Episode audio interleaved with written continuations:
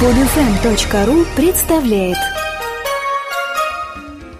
Альманах фантастики «Фантаскоп». Рассказ Сергея Верника «Наблюдатель».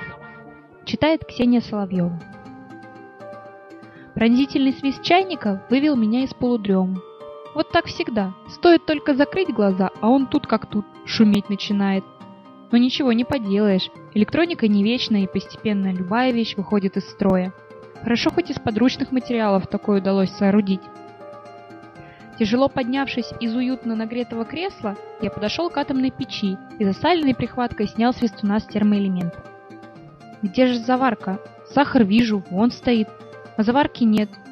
Куда же я ее дел? Тьфу ты, проклятый склероз. Поднял полотенце.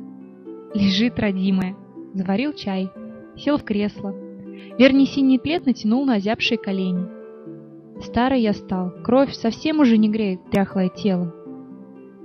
Люблю я вот так, долгими зимними вечерами с чашкой горячего чая в руках, сесть возле затянутого льдом окна, прикрыть глаза и погрузиться в воспоминания тех далеких дней, когда еще юношей жил нормальной, полноценной жизнью. Ходил в школу, учился в институте. Влюблялся, ревновал, плакал, смеялся. А что у меня сейчас осталось? Да ничего, в общем-то. Большую часть своей жизни я посвятил этой работе. Сначала стажировался во внутренних секторах. Затем меня отправили сюда, на Лютицию-2. Дикое место. До ближайших транспортных путей немало парсеков. Вот уже 30 долгих лет длится мое дежурство. Необитаемая, покрытая вечными льдами тихая планетка на задворках галактики. Маленькая автономная станция, способная бесперебойно существовать сотни лет – огромная тарелка гипертелескопа, нацеленная во внешнее пространство. Все это моя крохотная вселенная, в которой я живу. Живу и работаю, каждый день просматривая эфир в поисках братьев по разуму. Ищу тех самых инопланетян, которых человечество так давно надеялось встретить на своем пути. Скажу честно, я перестал верить в их существование после первых десяти лет наблюдения. Если уж до сих пор после освоения людьми сотен звезд никто не попался, то вряд ли дальше будет существовать вероятность контакта. Я зря потратил 30 лет. Выкинул впустую. Ни семьи, ни детей. Одинокий отшельник, постоянно всматривающийся электронными детекторами в чужие сверкающие звездные скопления. Но путь я проклят. Мне это нравится. Люблю эти звезды. Что бы ни думал, как бы ни ругался, проклиная судьбу злодейку, но я сам выбрал этот свой путь. Куда уж теперь деваться? Не хочешь, да полюбишь. Или сойдешь с ума от одиночества. Но все могло бы быть гораздо хуже, если бы не китаец. Может, вовсе он и не китаец, а кореец, возможно, даже японец. Кто ж поймет этих азиатов? Построили они свою станцию в расщелине, что в километре к северу лежит. Лет двадцать назад построили. Я даже и не заметил, как выросло красочное строение с огромной пирамидой приемной антенны. Будто за ночь соорудили. Прошел, посмотрел и ахнул. Красота! Странные они эти китайцы. Мой гипертелескоп в одну сторону повернут, а их антенна в другую. Что они там видят? В той зоне одни помехи. Допив остывший чай, я решил проведать своего любезного соседа. Почти каждый день к нему заглядываю. Он хоть и чудак, но парень добродушный. Правда, язык я китайский не понимаю. Зато он по-нашему чуть-чуть говорит. Моя заслуга. Подсыпал ему как-то в кружку лингвостимулятор, что на крайний случай в аптечке лежал. Просроченный, видать, оказался, а то бы этот узкоглазый лучше меня на русском заговорил. Облачившись в теплую одежду, натянул на лицо защитную маску. Снаружи минус 50 по Цельсию. Не шутка. Дверь тихо скрипнула, и я, объятый ледяным паром, вышел из помещения.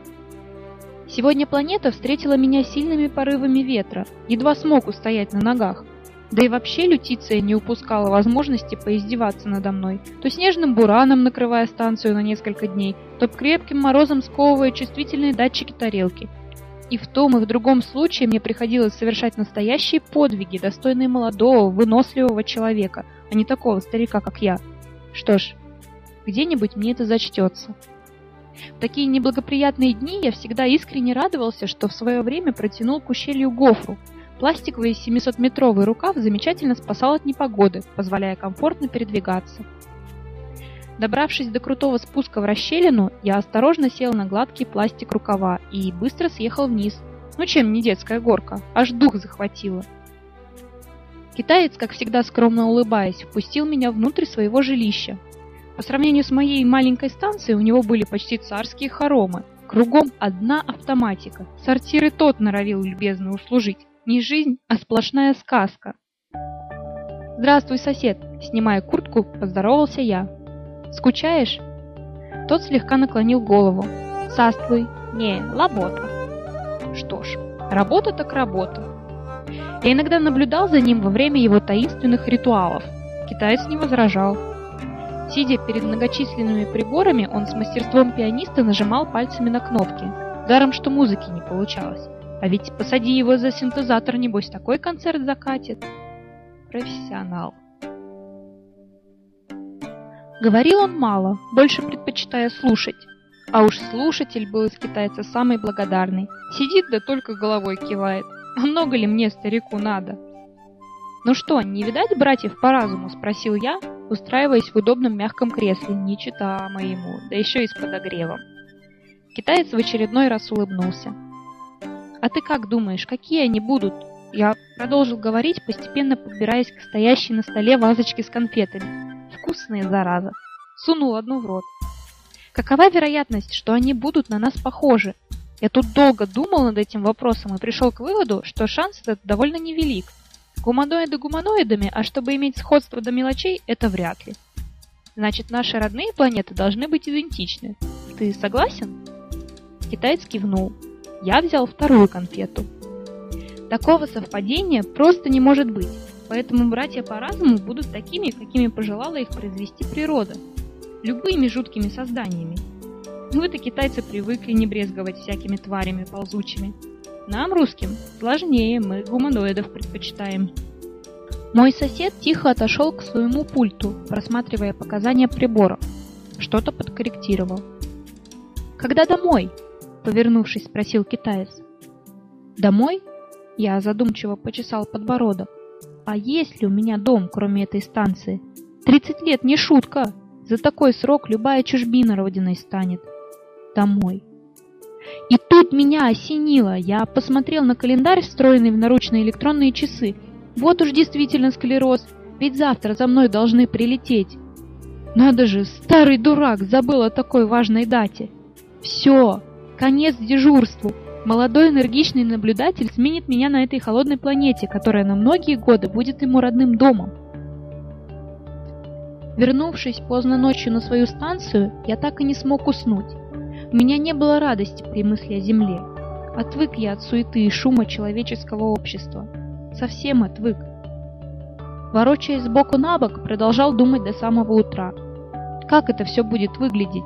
Как встретит меня оставленная давным-давно голубая планета? А потом куда? Ведь на Земле нельзя жить, это музей. Ее только по древней традиции положено посещать после долгих отлучек. Куда меня судьба занесет?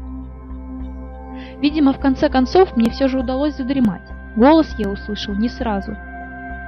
Станция Лютиции-2. Ответьте, это звездолет Иволга. Динамик передатчика громко вещал, выплевывая воздух тучи многолетней пыли. Я даже не сразу понял, в чем дело. Сидел на кровати и отрешенно хлопал глазами. Станция Лютиции-2. Это звездолет Иволга. Ответьте. Шатаясь, я подошел к пульту. «Слушаю вас, Иволга, это Лютиция-2». Голос мой был хриплым, будто с похмелья, хотя неделю уже не пил. Сколько же можно? «Лютиция-2, дайте посадочный коридор». Я трясущимися руками вел стандартную программу посадки крупного транспорта. Оставалось полчаса на завтрак. Кухонный автомат выдал обычную вязкую субстанцию серого цвета в меню, называвшуюся кашей. По секрету говоря, из нее получался отменный самогон. И только. Так ее жевать без отвращения нельзя, но надо. Слишком уж много в ней полезных веществ.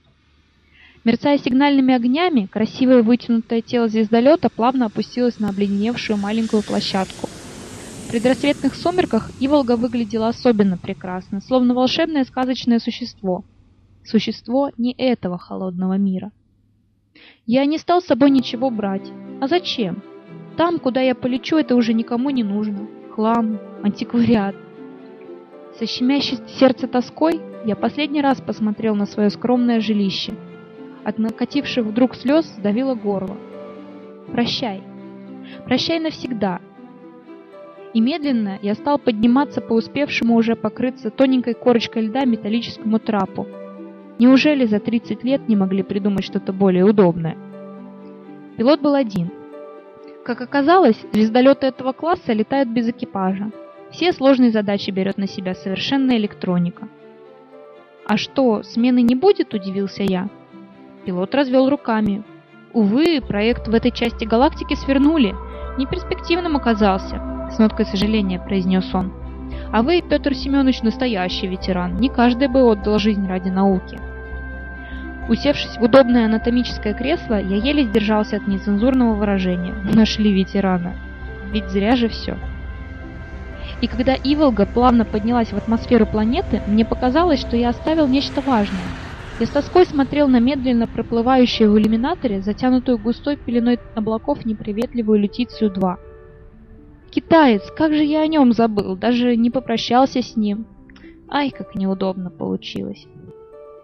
Посмотрев на сосредоточенное лицо пилота, я спросил, а когда китайцы своего-то заберут? Ему теперь одному скучно будет.